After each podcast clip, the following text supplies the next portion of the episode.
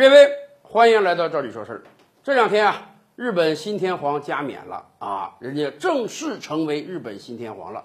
世界各大国都派了这个国家元首或者政府首脑去出席啊。我们也看到了，战后七十多年，日本奉行了和平国策，不搞侵略了，所以世界上他的朋友越来越多了。这也告诉我们一个真理：只有拥抱和平，你才能有更多的朋友。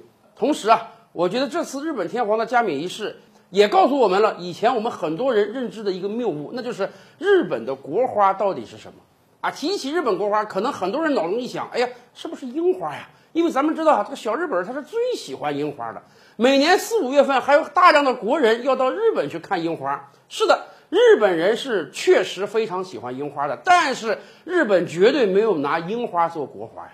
日本人为什么喜欢樱花？因为樱花的花期很短啊。大概一个礼拜的时间，樱花就要掉落下来了。而且日本人最喜欢樱花什么时候的状态呢？就是那个小风一吹过啊，樱花像下雨一样纷纷飘落那种感觉。这是一种濒临死亡的壮美，日本人欣赏这种美。但是咱们清楚啊，平常人生活中谁愿意天天把死挂在嘴边上？所以不可能拿樱花这么不吉利的花作为国花的。那么日本真正的国花是什么呢？日本真正的国花是菊花，而且这个菊花在日本可是皇室的象征。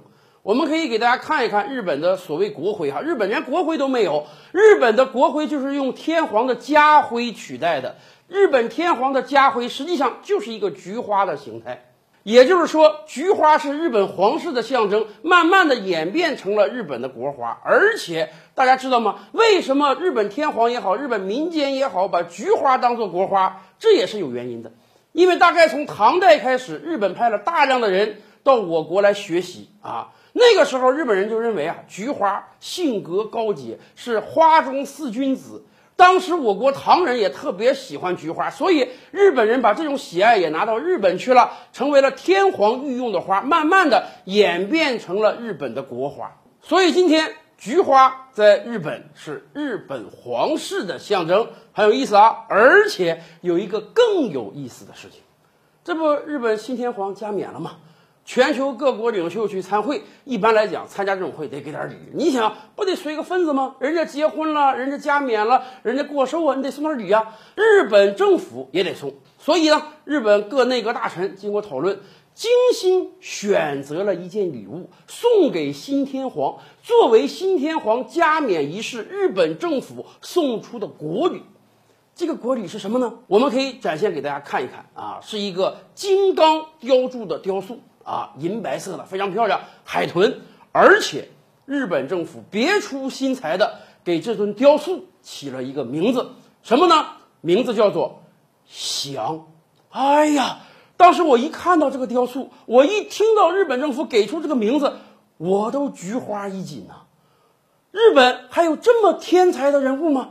知道日本皇室的象征是菊花，所以送给日皇加冕的礼物竟然是翔。而且人家说了，人这个礼物啊是这个飞跃的、跳跃的一个一个海豚，但是我怎么越看越不像海豚，越像浪花，或者越像水花呢？你想，日本皇室的象征是菊花，日本政府送出的国礼是翔，而这个翔看起来像被溅起的浪花，或者说被溅起的水花，简直太贴切了，太形象了，我真是佩服日本国内太有人才了。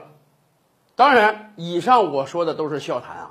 但是日本皇室的象征真的是菊花，日本政府送的国礼真的被命名为翔啊。当然，人家希望是在令和时代啊能够和平飞翔。然而话又说回来，我们真的明白啊，同一个词语在世界上不同的民族是有不同的意思的。日本有那么多人了解中国，了解中国文化，难道他们在送这个国礼的时候？没有想到中国人民的感受吗？今天的视频你满意吗？点击“照理说事”的头像，还有更多精彩内容啊！